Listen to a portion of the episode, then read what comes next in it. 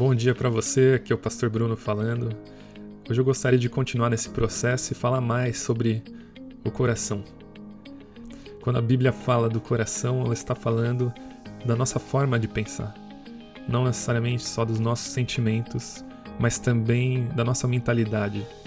Em Romanos 12, 2, nós lemos: Não se amoldem ao padrão desse mundo, mas transforme-se pela renovação da sua mente para que vocês conheçam a boa, perfeita, agradável vontade de Deus. Em Mateus 6, 21, nós lemos: Pois onde estiver o seu tesouro, aí também estará o seu coração. Do nosso coração ou da nossa mente, da nossa forma de pensar, ela nos impulsiona a tomar decisões importantes, ela nos impulsiona, ela que vai nos dar a força e a motivação para seguir no caminho certo. E aí que nós nos deparamos e vemos o quão importante é manter o nosso coração diante de Deus e manter um coração que agrada a Deus. Quando nós falamos de coração, não existe ninguém melhor na Bíblia do que falar sobre Davi, que era conhecido como o homem segundo o coração de Deus. Em Salmo 51, nos versículos 10 a 12, nós lemos Davi quando ele diz: Cria em mim um coração puro, ó Deus e renova dentro de mim o espírito estável. Não me expulses da tua presença, nem tires de mim o teu Santo Espírito. Devolva-me a alegria da tua salvação e sustenta-me com o espírito pronto a obedecer. Essas palavras são de um homem, assim como eu e você. Um homem imperfeito, um homem que está no meio de desafios, lutas. E o interessante, uma das características de Deus que eu acho mais linda é que ele é um Deus que se importa conosco. Um Deus que é humano. Um Deus que se fez carne em seu Filho Jesus Cristo. O nosso Deus vivo, verdadeiro, é, tem essa característica que difere ele de todos os outros. Porque é um Deus que sente a nossa dor. É um Deus que sabe o que nós estamos passando. E quando algum filho seu sofre, ele sabe exatamente o que, que ele está sentindo, porque ele passou por tudo isso. Nosso Deus, ele nos conhece do fundo do nosso coração. E quando ele olha para mim, para você, ele sabe que nós não somos perfeitos. O problema é que nós, às vezes, achamos ser perfeitos em algumas áreas da nossa vida. Quando a Bíblia diz que Davi é um homem segundo o coração de Deus, a gente começa a analisar alguns acontecimentos na vida de Davi, se perguntando se é isso mesmo que Deus quer ver em nós. Se é esse tipo de pessoa mesmo que Deus quer ver em mim e você, porque nós sabemos das falhas, dos erros que Davi cometeu. Davi adulterou, Davi mentiu, Davi assassinou, mandou matar.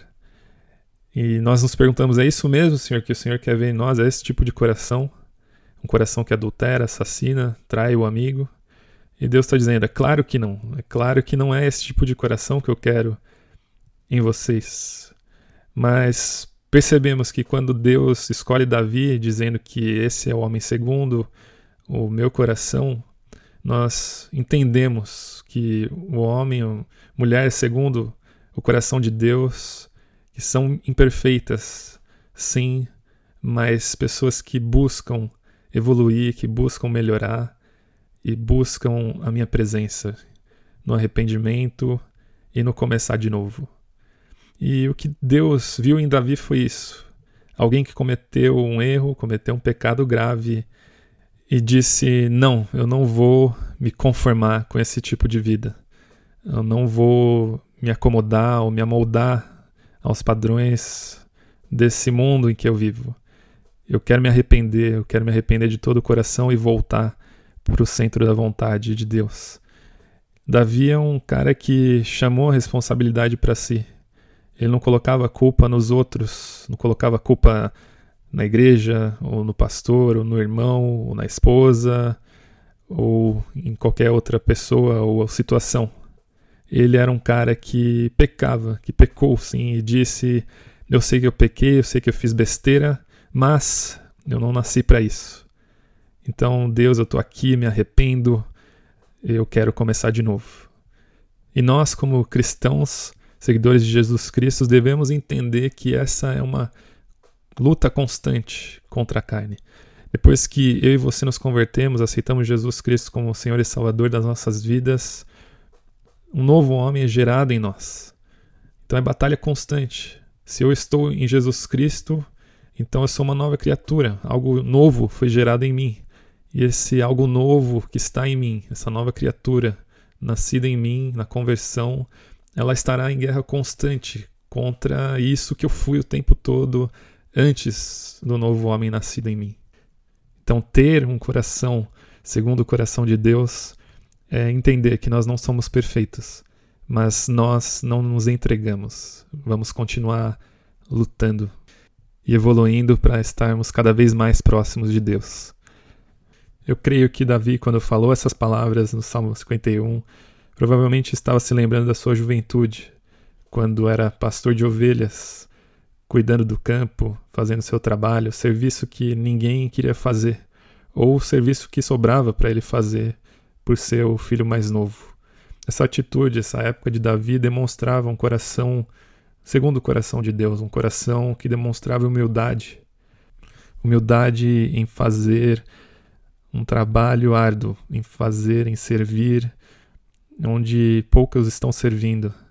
Humildade em não ser reconhecido por aquilo, mas servir simplesmente com um coração puro e um espírito estável, com constância, sem esperar recompensa, simplesmente servindo com alegria no Senhor. Esse é um encorajamento para nós que servimos fielmente no ministério da igreja, ou você que serve fielmente no seu trabalho durante a semana, fazendo um trabalho bem feito, servindo pessoas para servir a Deus, para fazer a diferença onde às vezes ninguém tem coragem de ir fazer ou falar ou agir para trazer a paz, o amor de Deus para a vida do próximo. Davi, ele é chamado para ser ungido pelo profeta Samuel, porque é um coração que agradava a Deus, é um coração que atraía o coração de Deus, é o que Deus busca. E é nessa hora que nós lemos que o homem vê a aparência, mas Deus olha o coração.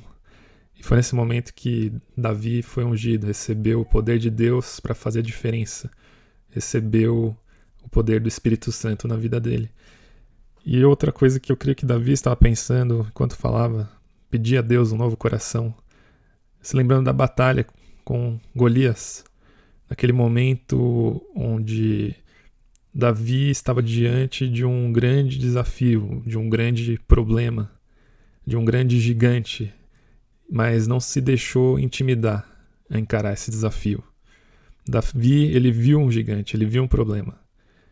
E ele não deixou de fazer aquilo que nós devemos fazer quando nós encontramos um grande desafio na nossa vida, que é encarar esse desafio, sabendo que nós nessa batalha estamos lutando por algo maior, estamos lutando com Deus ao nosso lado.